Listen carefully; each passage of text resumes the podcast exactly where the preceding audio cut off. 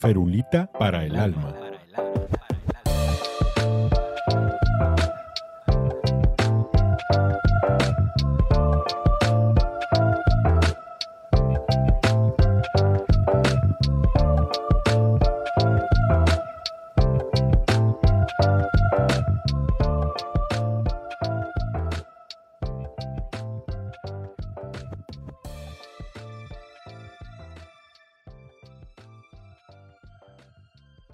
Bienvenidos al tercer episodio de Ferulita para el Alma. En esta ocasión nos acompaña en cabina el, nuestro productor, Axel Valdés. Bienvenido, Axel. Preséntate, por favor, di un poco de ti. Hola, yo soy Axel. Yo me dedico al software y uno de mis hobbies es hacer podcast. Como Jorge y yo somos amigos, en el momento en que él quiso iniciar su podcast, yo me convertí en su productor. Axel en esta ocasión viene representando a la población general porque nos gustaría discutir un poco sobre lo que sería la etiqueta en un consultorio. Aquí estamos hablando, quiero aclarar, consulta privada. Hay una cosa muy importante. Yo tengo cinco años que no me dedico a la medicina pública. Y las cosas que pueden ser aceptables en un hospital público muchas veces no son aceptables en el ámbito privado. Esto no significa que haya una diferencia en la calidad de la atención, por supuesto que no solo significa que se espera una conducta diferente de parte tanto del médico como del usuario por el ámbito, nada más. Eh, habiendo con esto, me encantaría preguntarte, Axel, ¿cuáles serían las tres o cuatro cosas que a ti te hicieran pensar, no vuelvo a venir a consulta? Definitivamente hay cosas así, ¿no? Hay cosas que me han pasado o le han pasado amigos míos que te quedas como que, me busco otro médico. La primerita de ellas, yo creo, es cuando, cuando estás en una consulta médica y pides una explicación o más información acerca de lo que te están, de, lo que te están diciendo que tienes, y el doctor te hace cara de pedo, te hace cara fea, así como que, ah, hueva, le tengo que explicar. O sea, como yo asumo que al estar pagando una consulta privada y al estar eh, exponiéndole todo mi caso a, a un médico, pues voy a escarbar un poquito en tu cerebro, ¿no? Este, para que me explique el, contexto o, más allá de, de, lo superficial de lo que tengo y no nada más darme una pastillita para quitarme los síntomas, ¿no? Eh, exactamente. y ahí sí opino exactamente igual que tú, porque evidentemente, pues ya con 40 años en el lomo ya he sido paciente de varias especialidades, ¿no? Y, obviamente la gente cree que nos desconectamos de, en ese respecto. Tienes totalmente la razón. Sin embargo, creo que debemos establecer un límite razonable en cuanto a la cantidad de información que se maneja por consulta. Ajá. Porque aquí es donde yo he visto una idea conflictiva, ¿no? Con, con, un montón de pacientes que tengo en, de consulta de primera vez. Que en la primera vez no siempre tengo el diagnóstico definitivo, ¿no? Ajá, ok. Entonces muchas veces mucho paciente me está exigiendo información que no le puedo dar o que si se la doy solo voy a crearle estática. Ah. vale más esperarnos a tener los estudios y entonces decirte, ok, tengo tres o cuatro posibilidades. esas se van a ir estrechando hasta llegar a una última para que lleguemos al diagnóstico final, pero pues ortopedia es muy fácil en el aspecto de que un hueso está roto y se nota, ¿verdad? O sea, está, es muy difícil darle a eso. Pero habrá enfermedades un poco más sutiles que no se puedan explicar a la primera. Entonces, también tenemos que eh, llegar a consulta con una expectativa realista de lo que es. Claro, por supuesto aquí lo que quería, lo que quería decir, entiendo que a veces es una exploración, o sea, tenemos este set de síntomas. Así es. Lo más probable es que vaya por aquí, pero no estoy seguro. Entonces vamos a explorar primero esto y si eso no es, buscamos hacia allá, ¿no? Que es menos común. Es como si hubiera un telón en el que están ocultando esa exploración detrás. Entonces a la hora te dicen, no, tienes A y B, este, y con esto se va a curar. Y si les sugieres siquiera este, que, que, que, que, sabes que no están seguros, o sea, que estamos explorando esto, se ofenden ah, horriblemente como, güey, yo soy el que sabe, pero como si eso significara... ¿Cómo te atreves? Ah, eh, sí, ah, como si los, yo los estuviera acusando de ser unos farsantes que no saben lo que están haciendo.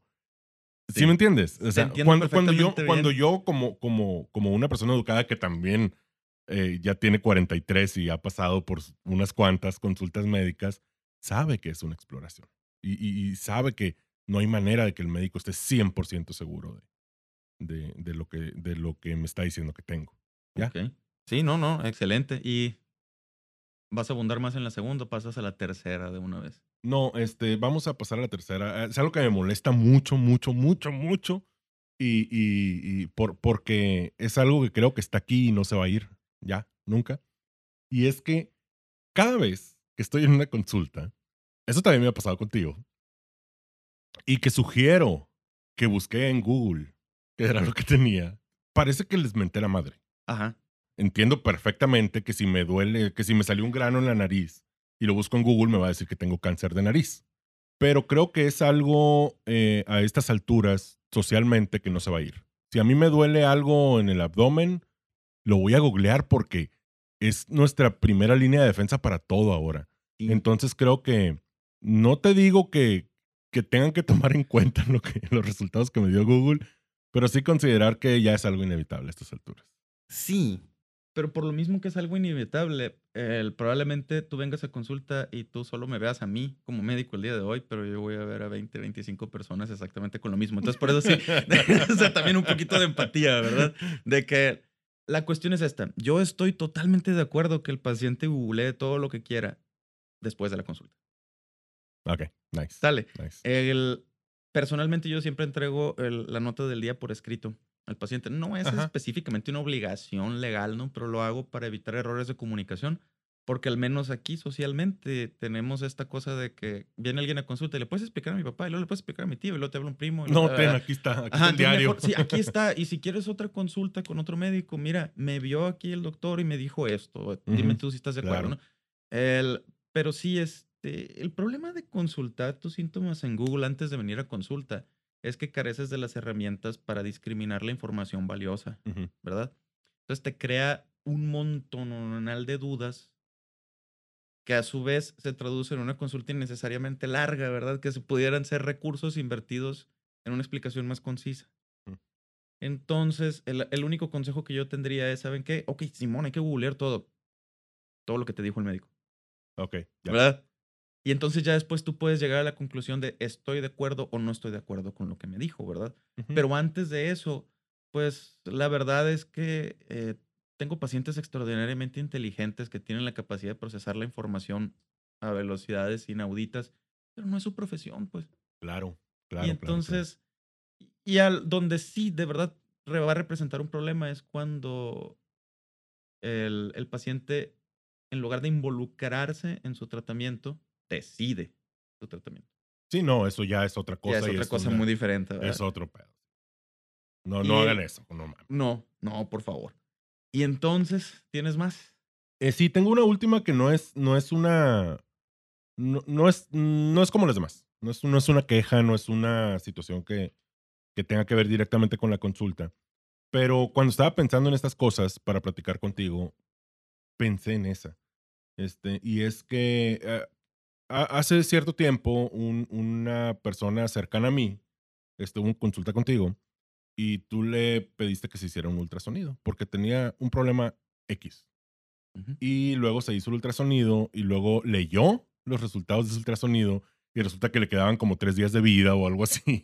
Ajá. Eh, eh, y, fue todo un show, o sea, fue, fue este, los resultados del ultrasonido leídos por cualquier. resonancia magnética. Ah, perdón, era, una resonancia magnética. Una resonancia magnética de columna, sí. Sí, entonces, pero los resultados, el, el resumen, digamos, del técnico del, del, la resonancia magnética, este, indicaba para cualquier persona no médica, como, incluso como yo, este, que eh, era algo extremadamente grave. Entonces la situación este, se, se volvió, se puso negra, pues.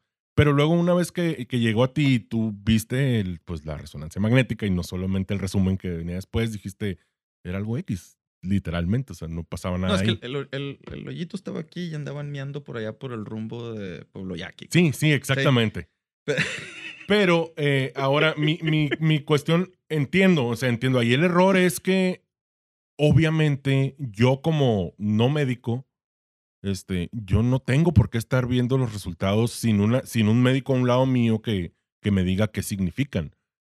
Pero he visto como en otros países esto se resuelve como porque yo voy a hacer una resonancia magnética y a mí no me dan los resultados. se los mandan directo, al, médico. Y aquí te los dan y el sobre ni siquiera está cerrado. o sea, el sobre dice, ábreme.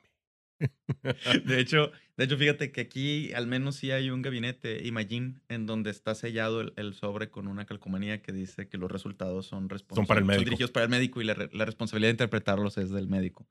En, en el caso de los estudios radiológicos no son interpretados por un técnico, son realizados por un técnico, pero son interpretados por un médico. Ajá. Entonces, por eso eh, sí incluye algunas veces terminología que se sale por completo. Como metástasis y cosas así. Cosas por el estilo. Y es que, mira, vámonos a algo tan básico como que la definición de tumor en medicina es todo aquel tejido extraño que ocupa un lugar. Claro. Si nos vamos a esto, un embarazo es un tumor, carnal. Sí, es la mitad del material genético no es de la mamá. Está ocupando un espacio y está creciendo, ¿verdad? Entonces, no, no, no. Tan sencillo como eso. Entonces, el... Sí, también sé de algunos hijos que son como tumores, ¿no? Afortunadamente, eh, no, no, los nuestros, pero... no, pues todos los que hayan sido retirados por cesárea fueron retirados como tumores. ¿eh? No nacieron, señores, fueron extirpados. no, pero ya en serio. Por favor, que este no es un podcast de comedia. Oye, no, mira, el, el detalle aquí es que cuando existe comunicación, una muy buena comunicación entre el médico y los y, su arsenal de paraclínicos, si pasa eso. Pues, por ejemplo, yo le pido a mis pacientes, si le voy a pedir una resonancia magnética de columna, por ejemplo, quiero que vaya a este gabinete, porque aquí en este gabinete se comunican directamente conmigo.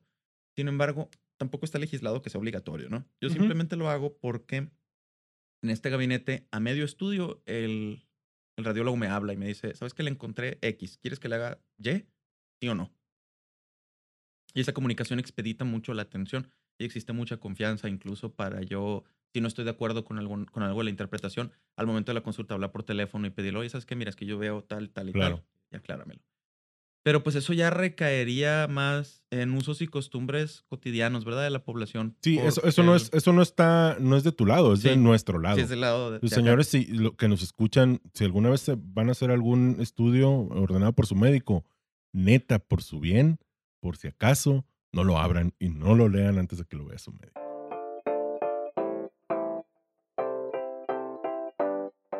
Antes de continuar, les recuerdo que estoy a sus órdenes en el Centro Médico del Río, en Reforma 273 Sur, tercer piso, módulo I, Hermosillo, Sonora, al teléfono 6622-122185. Y ahora de regreso al show. Ahí te va la mía, papá. Órale. Dale. Viendo en retrospectiva, si hubiéramos hecho este podcast hace 10 años, mis opiniones hubieran sido radicalmente diferentes. Por eso es que tengo que mencionar el descargo de responsabilidades del inicio. porque probablemente si repitiéramos esto dentro de 10 años, te hable distinto. Claro. Sí, tiene una, una evolución temporal. Pero sí hay algunas cosas que, que, de verdad, o sea, me revientan las pelotas. Ajá. La primera y la más grave y que, que fue una de las causas por las que abandoné la práctica pública es la costumbre de estar grabando al médico sin su consentimiento. ¿Qué?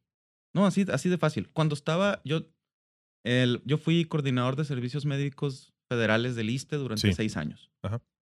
En ese tiempo, pues, la verdad es que eh, todo sufrimiento que haya padecido fue autoinfligido porque podía renunciar en cualquier momento, pero me aferré ¿no? a quedarme ahí. Pero la gente llegaba y me ponía el teléfono en la cara, la cámara prendida, haciéndome preguntas para provocarme, para tratar de, provocarme una reacción, para hacerme caer. Y, es muy fácil que cualquier grabación con cualquier intención sea editada. Por supuesto. Como el episodio, ¿te acuerdas de Homero y la, y la gomita de la Venus? sí. Así. Entonces, el, eso es, es absurdamente común en la medicina pública. Y el único consejo que puedo tener yo para los médicos que estén escuchando el podcast es que si descubren que los están grabando, Obviamente en el ámbito público no pueden interrumpir la consulta, menos si se trata de una urgencia, pero empezar cada enunciado con siendo grabado contra mi, contra mi voluntad, siendo grabado sin mi consentimiento, trabajando bajo presión, porque en todas partes está el póster del decálogo del paciente, pero también hay un decálogo para el médico, escrito por la CONAMED. Oh. Y el primero de los derechos es el ejercer la profesión libre de presiones externas. Ahora, aquí en, en, el consultorio, esto, en mi consultorio privado, esto es una ruptura inmediata de rapport. Ajá, claro. Rapport no necesariamente se trata de una comunicación eficaz entre paciente y médico, sino entre dos personas. Tú y yo tuvimos un rapport excelente desde el día que nos conocimos, Así ¿no? es, Porque ajá. compartimos un montón de intereses y un, mon- un montón de cosas, en- de, de hábitos en común. Sí. Pero el que me pongan aquí en el consultorio, porque hay gente que llega con el teléfono en la bolsa y la camarita apenas saliendo de fuera, como si no me fuera a dar cuenta, ¿no? Y otros muy descarados que me ponen el teléfono enfrente. No Y entonces el pretexto es, "Ah, es que para entenderte, es que te lo voy a dar por escrito. No, pero es que ya para la tercera vez que les pido por favor que dejen de grabar y no lo hacen, interrumpo la consulta, no le cobro y lo mando a su casa. Claro. La verdad. Porque, eh, pues al menos yo tengo un aviso de privacidad y lo pueden consultar en mi perfil de Facebook. Y Ajá. también lo pueden consultar en el expediente electrónico que manejo una vez que tengan consulta conmigo, no antes. Una vez de la, ajá, exactamente, una vez de la después de la primera consulta. Pero el paciente tiene aviso de privacidad. No. Entonces, ¿cómo voy a saber yo qué uso le va a dar a mi imagen? no, claro, no. yo como no, es una- es profesionista una- debo de controlar el flujo de información que sale de mi consultorio y la imagen que voy a dar al público. Y sí, es cierto, hay muchas veces que es un niño que es el primer yesito que le quitan y que les va a quedar de recuerdo. Lo puedo entender, puedo empatizar con eso. Pero, pero aún así, eh, no sé, yo como papá, si uno de mis hijos está en, en un, no sé, digamos eso, no nos ha pasado, pero digamos que le estás quitando un yeso. Ujú. Este, y es un, es, pues es un recuerdo importante, ¿no? Para toda mi familia. Pero si voy a grabar, estoy en tu consultorio, tengo que pedirte permiso. Sí, y, es, y el Son problema- modales nada más. Claro que sí. Y entonces, una cosa muy importante, en la medicina pública no está legislado a favor ni en contra de la grabación digital. Por ende, pues es un área gris. Y por eso nosotros tenemos el derecho también de pronunciarnos en contra en el Claro. momento, consignarlo en expediente y en el caso en el que sea muy intrusivo y muy violento, reportarlo, ¿no? Atención del derechohabiente de la institución. Sí, claro, su- cuando es público. cuando, sí, cuan- cuando, cuando amerite. Pero en el caso de la medicina privada, pues es todavía más gris, es todavía más desorientante. Entonces, sí, la verdad, si me la siguen aplicando varias veces, incluso después de que, insisto, interrumpo la consulta, no se dice nada más ni a favor ni en contra, no se le cobra, Ajá. por favor. Ya estuvo. Sí, estás en todo tu derecho. No, no, está, muy, está muy creepy eso de que. Sí, la verdad, sí. Este, la segunda. Y esta, no puedo creer que tras 11 años de práctica privada me siga pasando, pero el regateo no lo soporto.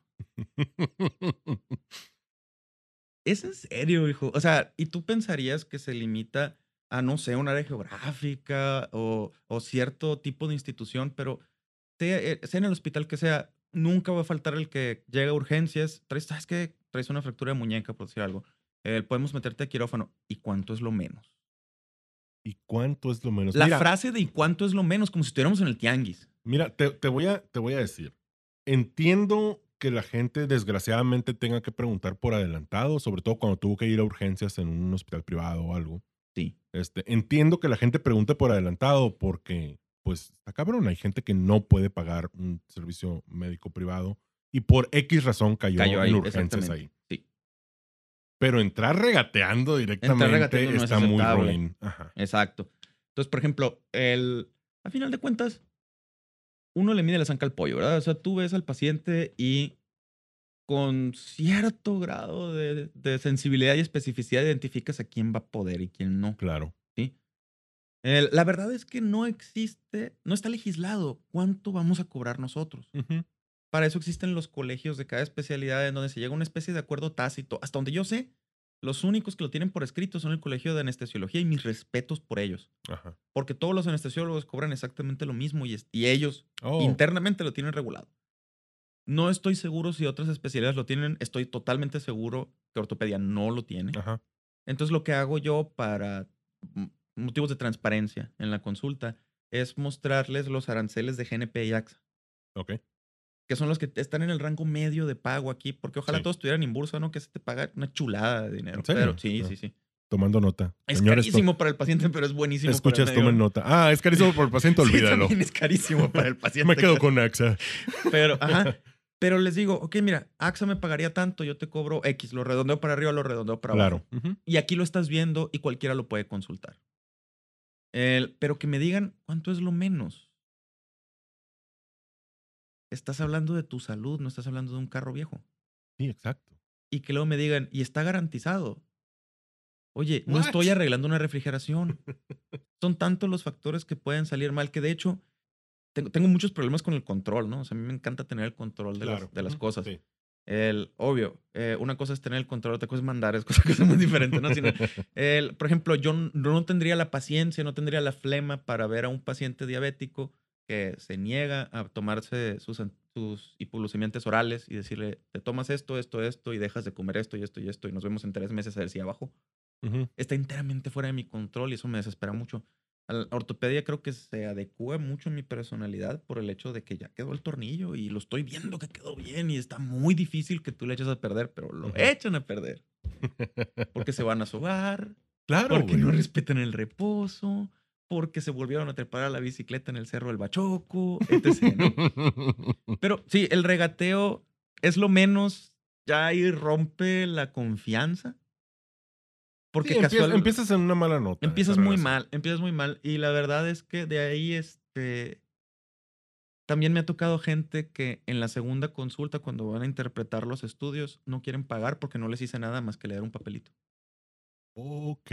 Y de hecho, tiene algunos años que no me pasa, pero cuando recién abrí el consultorio, sí me tocó gente que le gritaba a mi recepcionista, reclamando por qué le estoy cobrando si, si ya lo he visto y ya sabía lo que tenía. Y entonces, siendo yo más joven y, y un poquito menos maduro, no te puedo decir que haya madurado mucho en, este entonces, pero salía y me ponía el tú por tú y los corría. Gritos, ¿no?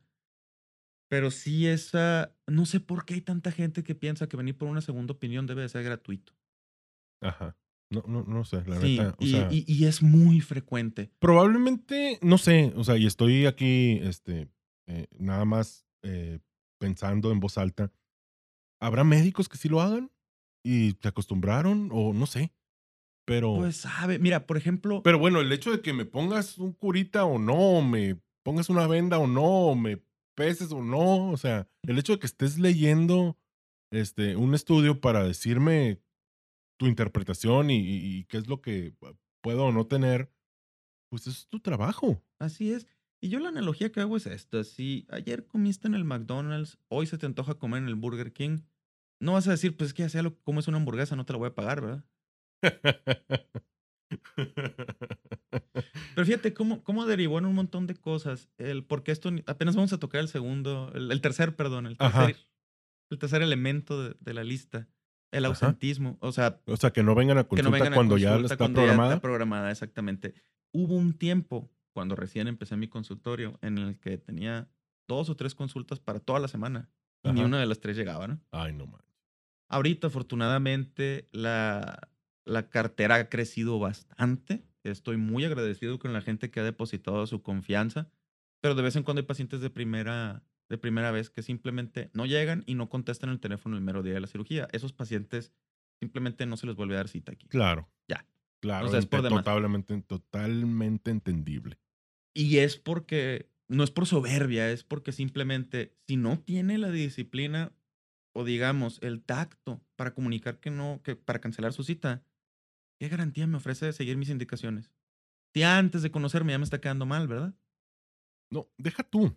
Yo me imagino, ahorita, y ahorita lo estoy pensando, ahorita que me estás diciendo eso, yo estoy enfermo de algo y hago inmediatamente una, una cita médica y me dicen, ven hoy a las 4 y yo vengo a las 4 y a las 5 me dicen, no, no te va a poder ver el doctor, ahí nos vemos.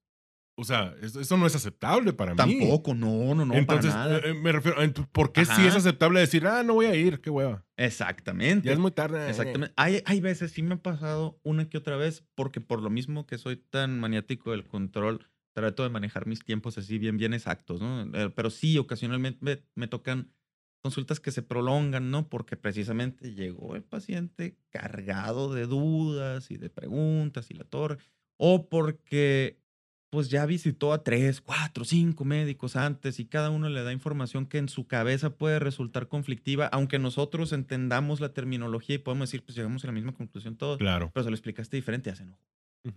Y me lleva al último punto, que no solo va con el regateo al momento de la cirugía, sino aquí en, en el consultorio. Tuve, el último caso que tuve fue hace como unos cuatro años. Me tardé horrores en una consulta por un caso súper complejo de una columna con múltiples fracturas que se ha infectado y que reintervenimos en dos veces. Y yo podía oír a través de la tabla roca cómo el siguiente paciente le gritaba a mi secretaria que me estaba tardando mucho. Entonces le mandé mensaje por WhatsApp, ¿sabes qué? Dile que por favor venga mañana y no le cobro. Y dijo, no, se quiere esperar. Ah, ok, bueno. Cuando por fin pasó, entre, me dice, pero así, encabronado el ruco. Bien que te tardaste, ¿no? Y ni creas que te voy a pagar esta madre, ¿eh? Ah, pues ni crea que lo voy a consultar, váyase. se le presentó la oportunidad de irse y ni que yo no soy el único ortopedista aquí. Y entonces ya se quedó parado en seco, creyó que me iba a intimidar. Ese tipo de intimidaciones me sucedieron mucho cuando recién abrí mi consultorio. Ajá. Y la verdad es que dos o tres veces sí doblé las manitas porque sí me asusté. Porque sales como venado lampareado en la carretera cuando sales de la, de, la escuela. Nadie te enseña cómo dar consulta, cabrón. Te enseñan a llegar a una conclusión. Pero el trato con, con el paciente lo desarrollas mucho después. nadie te enseña a cobrar, ni nadie te enseña cuánto es lo justo, ni cuánto es lo correcto. Eso dice el chiste que es diferente, ¿verdad? claro. Este, creo que puedes juzgar mucho a alguien por cómo trata a quien le está prestando un servicio. Por supuesto. Entonces yo cuando veo a alguien que maltrata a un mesero, deja de registrarse como una potencial amistad o como una potencial sociedad. Y eso aplica al final para todos. Para todos para todos. Y eso debería de verse más aquí en el consultorio. Digo, sí es cierto. Habemos muchos médicos soberbios. Y digo habemos porque soy médico y porque estoy seguro que debo de haber pecado de ubris más de dos o tres veces, ¿no? Y en consulta.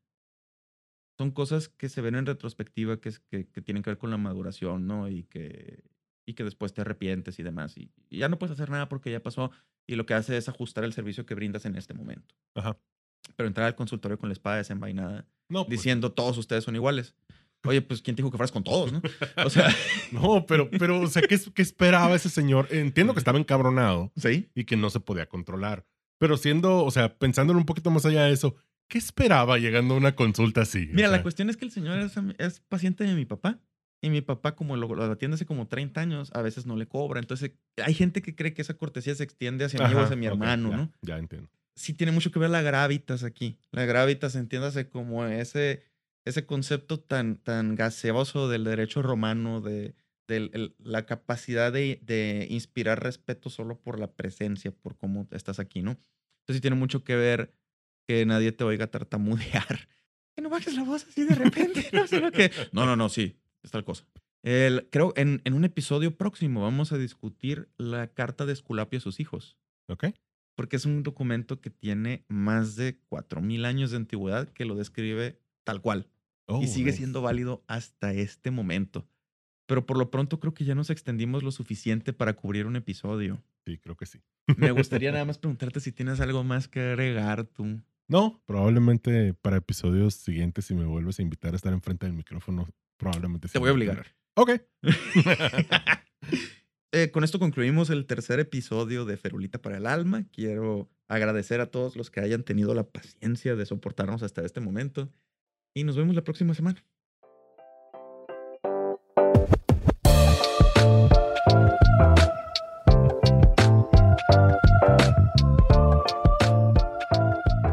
Las opiniones expresadas en este podcast son 100% personales y de ninguna manera representan una comunicación de parte de alguna institución, algún colegio o consenso de profesionales. El doctor Jorge Cardosa Encinas es médico cirujano graduado de la Universidad Autónoma de Baja California, cirujano ortopedista graduado de la Universidad Autónoma de San Luis Potosí, con entrenamiento en cirugía de reconstrucción articular por el Instituto Nacional de Rehabilitación y entrenamiento en cirugía de columna por el Centro Hospitalario DAX Costa de Plata en Francia. También tiene maestría en administración hospitalaria y experiencia vivencial extensa en el área. Perulita para el Alma es producido y editado por Axel Valdés en Hermosillo, México. Tema musical, cortesía de Quetzal.